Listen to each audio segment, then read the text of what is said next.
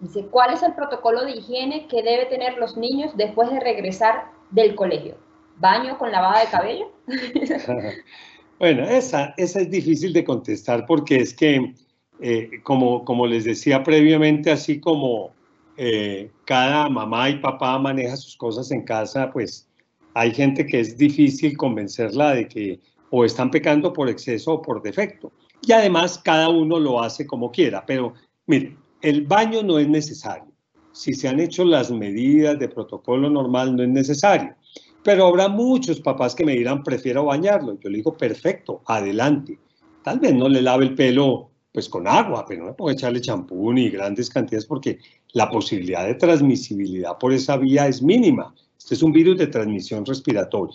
Pero la mayoría de niños, especialmente los pequeños que van al colegio con su eh, mascarita, con su tapabocas, con su lavado de manos, llegar a casa, yo les cambiaría la ropita, el que quiera bañarlo y le parezca práctico me parece bien, y lavadito de manos de nuevo y nada más.